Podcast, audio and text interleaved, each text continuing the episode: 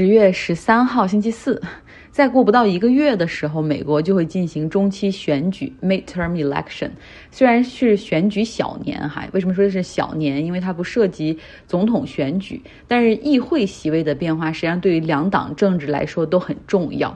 大家猜，民主党是不是会丢掉众议院，还是能一起拿下参议院呢？那为什么说中期选举通常还是比较重要的？那就是因为两年已经过去了，那距离上一次总统选举，那么过去两年。大家对于这个总统这个党派的表现怎么样？那这个 midterm election 实际上是一次公投。拜登我觉得他很不走运，因为正好赶上了经济周期的一个下行，选民们到底会如何投票？哈，这也是一个至关重要的点。那还有一个点呢，就是说大家别忘了，这是这是二零二一年一月六号暴徒冲击美国国会之后的一次民意测验，也算是对二零二四年总统选举的一次提前的测试，到底是。Trump 那些主义，他那些支持者会卷土重来，还是说其实绝大部分人已经向前走，把他们这种东西给唾弃掉了？中期选举日呢会在十一月八号。那目前其实很多地方的邮寄选票以及提前投票都已经开始了。各地的选举投票的选票实际上是不一样的哈，因为还有很多地方的议题，像 Berkeley 可能还有 Berkeley 的这个 City Council 市议会的成员的选举。就是学区，就像当地教委的这个委员会的选举，所以走到街上可以看到到处都是插着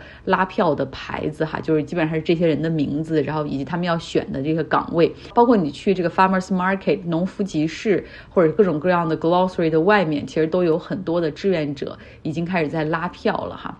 呃，除了这些之外，其实今年的加州选民的这个选票上还会有一些公投的议题，比如说有一个非常受关注，是和博彩业相关的，其实是两个，一个是 Proposition Twenty Six，一个是 Twenty Seven，就这个二十六号、二十七号提案，他们都是有关，就是体育博彩是否可以合法化哈，可以在加州本地的赌场里面进行下注，还有一些是跟线上赌博相关的这种立法。改天我会来讲一讲这个哈，这个真是需要做点功课，因为大家不要以为博彩业或者赌博业只在内华达州或者只在拉斯维加斯合法，实际上在任何地方，只要是原住民的部落的土地上，都可以合法的去建赌场哈，然后拿牌照。呃，像我们附近加州就开车二十分钟就有一个比较大的赌场在。那关于这个体育博彩，包括网络博彩，这关系到很多人的钱和很多人的利益哈，所以双方都投了大量的广告在其中。然后现在真真假假，或者到底是哪个对经济更好，哪个对原住民更好，已经很难说清楚了。我需要做点研究哈，给天改天给大家来说一说。那今天主要来说一下联邦层面的选举，像美国它这个 Congress 议会里面不是两院嘛，一个是众议院，一个是参议院。众议院呢是有四百三十五个议员的席位，他们今年全部都是面临着 election，呃，因为美国的众议员的任期就是两年哈，每两年他们就要重选一次，all seats up for election。那在众议院里呢，目前是民主党占多数，但实际上优势较四年前，也就是特朗普时期的那个优势是缩小了哈。那这一次选举对他们来说至关重要的就是看看能不能够把众议院的这个优势保持下来。那参议院 Senate 它总共是一百个席位，目前呢是五十对五十平手的一个状态。参议员的任期呢是六年。啊，所以现在呢，并不是一百个席位都要重选，而是三十五个席位面临着选举。这三十五个席位中呢，民主党的参议员占十四个，共和党的参议员占二十一个。那总体来说，就是共和党他们需要保卫的面积要更大一点。他的候选人中呢，也有一些名人，然后我们带名人的这种可以带引号的，也是奇葩名人吧。比如说，在宾夕法尼亚州共和党参议员的候选人就是。一个叫 Oz 的人，他是 Doctor Oz 一个真人秀的这个主角啊，他是退休的外科医生，然后在他那个节目里会推广一些生活啊、健康啊，然后带引号的医学呀，因为他推广不少的东西实际上是伪科学，然后或者提倡一种叫什么顺势疗法、信仰疗法，然后来。代替真的科学，就他有一些观点已经是被很多人批评的哈。那目前他竞选的参议员的席位在宾夕法尼亚州，但是他自己却长期住在新泽西州，呃，这是一个被诟病的哈。还有一个呢是乔治亚州的共和党参议院候选人叫 Hessel Walker。他是一个退役的黑人橄榄球明星啊，就是那种很有名的身材。就是很很健壮的，曾经入选过橄榄球名人堂的那种。他是特朗普的铁粉，然后呢，他除了体育这部分，然后很多其他的履历上面有不少伪造的痕迹。比如说，他曾经说在 FBI 工作过，然后还说在哪个郡里面做过警察局局长的副手，这些东西都完全查无记录哈。然后这个人与他当面就是媒体和他当面对质的时候，他还死不承认。啊，就是不停的在在改话题的那样的一个人，他呢自己是反堕胎的哈，就那种非常保守的观点，但是自己呢还曾经给情人啊钱和支票，然后让他去打胎，所以就简直就是说一套做一套，然后他自己说话更是有点乱的一个人。那即便是这样的一个人，目前看起来他的支持率还是挺高的。我觉得主要是普通百姓对于这种选举的新闻甚至丑闻都有点审美疲劳了。你看 Trump 那种丑闻那么多，也其实可以选上，对吧？然后再加上这个人是有名气的，很多人知道他的名字，然后也知道他踢球时候的那个样子，然后就就可以了，不想知道更多。还有一个更重要的原因，实际上对现在的呃民主党不利的，就是说经济。并不是那么的好哈。有一天我听一个播客，然后采访一些中立的选民，这些选民通常都比较务实，其实在拉丁裔中可能会比较多一点哈。然后就就是说对于经济非常的看重。那现在的这种经济增长有上很大的阴影，然后有那么高的通胀率，股市也哗啦哗啦的下跌，加息幅度那么大，让房贷的利率、信用卡的利率、车贷也都变得那么高哈。所以。大家就会有点倾向于选共和党，然后认为可能四年前哪怕 Trump 这个人很糟糕，但是经济还是好的。其实我觉得大部分人也是没有办法去考虑什么经济的周期呀。之所以现在经济不好，是因为之前共和党的经济政策就是太追求眼前的这种。啊，高增长的数据了，比如他们减税，保持非常宽松的货币政策，实际上是为现在埋下了一个祸根哈，导致这个经济周期现在到了。民主党的时候是这样的一个一个情况，那另外一方面呢，这些中立的选民，有的人又会觉得说，其实民主党在一些社会议题上还是很符合二十一世纪广大人民群众的这种呼声和利益的哈，比如说女性要有堕胎权，然后整个美国一个多民族多文化的社会要保持平等，反对种族歧视啊，要保证美国的民主不会受那种暴徒的破坏等等。所以呢，到现在我们可以看到，说其实中期选举是一个非常难以被预测的哈。呃，根据往年的传统，实际上中期选举选民们通常会 flip 一下，就是奥巴马、小布什、Trump 时期都经历了这样的一个情况，也就是说，这个总统干了两年之后哈，然后大家都会觉得，哎呀，可能这儿不行了，那儿不行，或者他没有兑现他这个承诺、那个承诺，然后可能就会转投他的对手，这是在。过往几届的这个总统的这个第二年的中期选举都出现过的，那我们来看一下各个州的一个支持率的情况，对这些啊议员的，呃，可能今年会出现意外，至少在参议院的这个选举过程之中，你会发现。共和党他们在三个州实际上的席位很可能会流向民主党，那这是乔治亚州、内华达和宾夕法尼亚，所以这个也是现在所有的政治捐款主要流向的三个州哈，大家都在为最后这四州进行疯狂的冲刺。在竞选的过程之中呢，这两个党派都是扬长避短，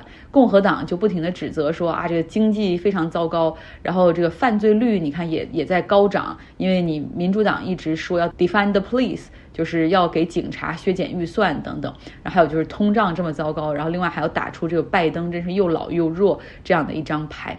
那民主党呢，他们则是啊不停的说，你看这个堕胎权在共和党的时期就就被削弱了。如果你现在不在这个议会中去保证民主党去占大多数的话，那他们会推进更多的反社会进步的一些法案，很可能下一个被剥夺的会是同性恋的结婚权利。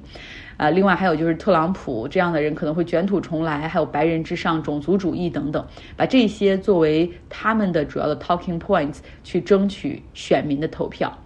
那共和党呢，实际上他们在某些程度上来说，他们更老谋深算一点，然后他们做很多事情的时候更 strategic 一点，就更有策略。他们在很多竞选的资源方面也流向了众议院的选举，还有各州的地方选举，哈。嗯，所以就是说，哪怕他们失去参议院的话，他们至少希望能够夺回众议院，然后或者至少希望能够在这个各州的议会的层面去去夺取更多的席位。那么这样的话，你从州立法上面可以更多的去推进他们的议题，然后或者是重新进行那个 gerrymandering，就是那种重划选区哈，为下面的这种选举去做准备。也就是说，哪些选区明明是民主党的占多数，那就把这个选区给瓜分，然后并。到周边的，就是投票的时候跟着周边那种算一个 district，这样这是那种长期的计谋哈。民主党在这方面其实还做的挺差的，不太会在规则上去下功夫。然后这个共和党那边就就都改变游戏规则了，你再怎么样去推进，其实就很难。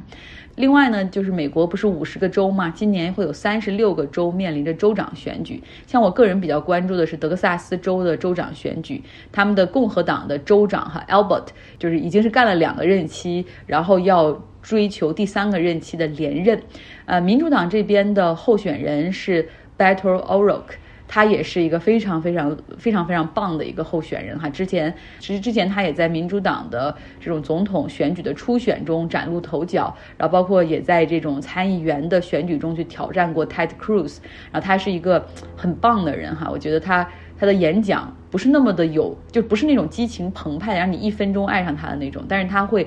讲很多的东西，然后一步一步彻底的去说服大家。像他的这种主要的就是在控制枪支，因为德克萨斯州今天今年出现了那个沃尔瓦迪大规模的校园枪击案啊，然后现在这个 Albert 还是那种大量的提倡要用枪支去保护学生、老师配枪等等，所以枪支是他的一个很重要的点。然后另外一个就是女性的堕胎权。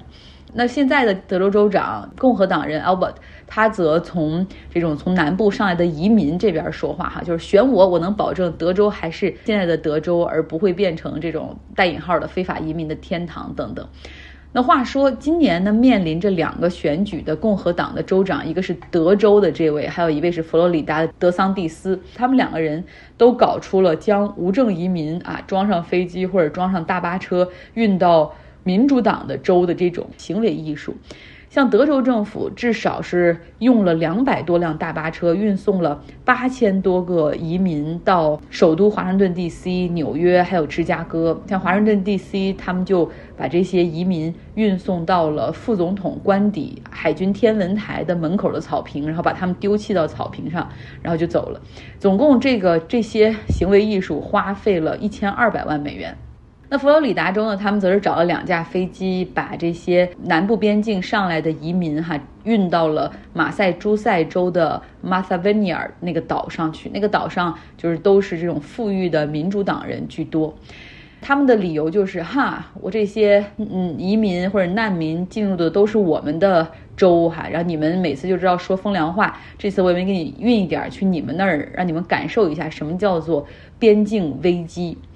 然后让你们感受感受，对我们来说有多大的负担。实际上呢，佛罗里达州在过去一直都是有对拉丁美洲的移民和难民开放的传统。比如说卡斯特罗时期的古巴，这个佛罗里达州就接受了大量的古巴移民。那像。查韦斯时期的这个委内瑞拉，包括后面马杜罗时期的，然后委内瑞拉也有很多人就移民或者进入以以难民的身份进入到佛罗里达州，都是照单全收哈。所以在这些方面，它有点不太 consistency。那么你来自古巴、委内瑞拉的就可以收，来自比如说墨西哥、危地马拉的就不收。那我们反看这些民主党的，就这些地方哈，像。马萨维尼尔这个岛上，还有纽约，还有芝加哥，他们这些城市其实一直都秉持着对 undocumented immigrants 对这些无证移民的友好，所以这次也不例外哈。虽然说是非常意外，但是马上餐厅开始提供免费的食物，教堂里也设置了安置所，还开始给他们组织西班牙语的弥撒，